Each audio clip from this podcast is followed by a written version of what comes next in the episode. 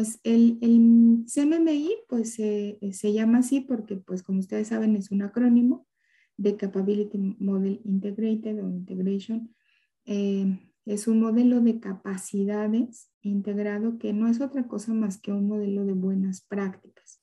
¿Para qué? Pues para que las organizaciones realmente tengan un beneficio de ir eh, mejorando su rendimiento en cuanto a la forma de trabajo, en cuanto a los procesos, específicamente pues a los procesos de negocio críticos. Ahí podemos ver en la lámina un poquito de la historia del, modelo, pues viene desde una iniciativa del 87 por el Departamento de Defensa hacia eh, pues lanzar como un, digamos que una RFP, una licitación, para ver quiénes pudieran eh, ayudarles a crear como un modelo que realmente le pudiera aportar como esta parte de las buenas prácticas y a partir de ahí pues ha sido todo el desarrollo hasta que finalmente en el 2018 pues se lanza esta versión y se han ido digamos como como añadiendo ciertas consideraciones, ¿no? Este, a finales del 2018 justamente se expande como la vista a la parte de proveedores y de servicios y finalmente, bueno, pues también eh, en el 2020, justo cuando teníamos la pandemia, se integra toda la parte de em, Safety and Security y también se, eh, se, hizo como una revisión ya más formal de la, de la práctica de Enabling Virtual Solution Delivery.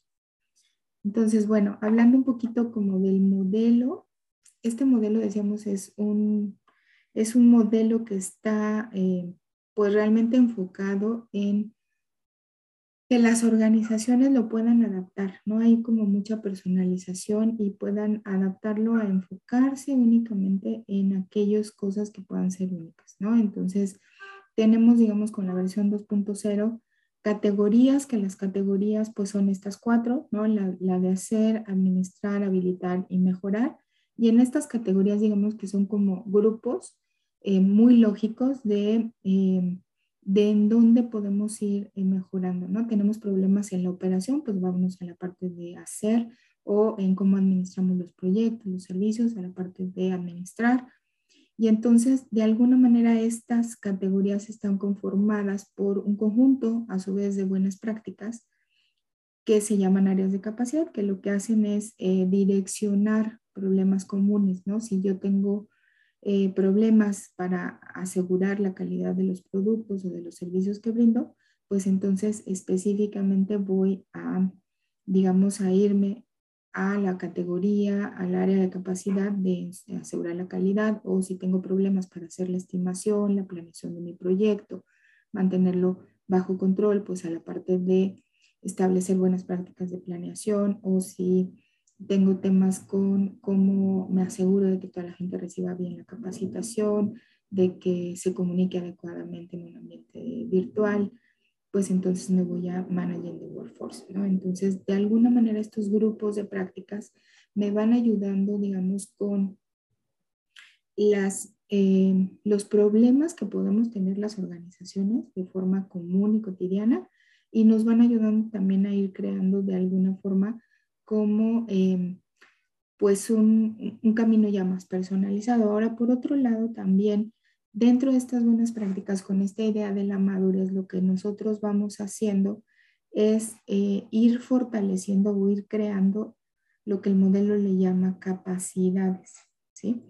Las capacidades, digamos que eh, vamos a empezar como la forma, eh, están muy alineadas a la forma en como nosotros los humanos aprendemos, ¿no? Cuando nosotros, por ejemplo, aprendemos a leer y escribir, pues no aprendemos, a, no empezamos haciendo un ensayo, ¿no? Empezamos por lo más básico, que son ejercicios de caligrafía para ir, eh, digamos, eh, controlando la mano, controlando nuestros trazos y poco a poco que sea más fácil, digamos, hacer las letras, ¿no? Y entonces a partir de ahí, pues ya que podemos controlar un poquito más, ya nos, nos, presentan el alfabeto y así nos vamos poco a poco. Lo mismo sucede con estas buenas prácticas, ¿no? Nos vamos a ir empezando, digamos, como de un nivel básico, lo más básico que es el nivel 1, luego vamos a ir subiendo con un nivel 2, un nivel 3, hasta que ya tenemos, digamos, como ciertas, digamos, ya fortalezas o habilidades para ir manejando de otra forma cada una de estas buenas prácticas. Entonces, de alguna forma, este es como, eh, como está estructurado el modelo para que nosotros vayamos eh, poco a poco y por eso es que se le llama de madurez, ¿no? Porque las organizaciones van también madurando y pueden ir madurando porque estamos conformados por, por seres humanos, ¿no? Y así es como nosotros vamos aprendiendo, o sea, poquito a poquito nos van, digamos, se van construyendo relaciones en nuestro cerebro, vamos eh, generando nuevas habilidades y entonces empezamos a tener, digamos, como retos un poquito más fuertes, vamos teniendo como esa capacidad de controlar con otras cosas, con otras formas de trabajo, ¿no? Este, con más elementos, más de manera pues ya no tan simple, sino a lo mejor ya más organizada. El nivel 3 ya está como más, eh, digamos, todo el tema de la organización, utilizar el conocimiento. Después, con toda esa información que fuimos recopilando, pues vamos creando y visualizando patrones, vamos ayudando, digamos, como un poco más a entender nuestros comportamientos basados en, la historia de nuestra organización. Y entonces, bueno, vamos a poder determinar, digamos, ciertos patrones, ciertas tendencias, cierta forma de trabajo y finalmente, pues vamos a ir también pudiendo a identificar de alguna forma cuáles pueden ser las mejoras que pudiera haber, ¿no? Que pudiera haber, que nosotros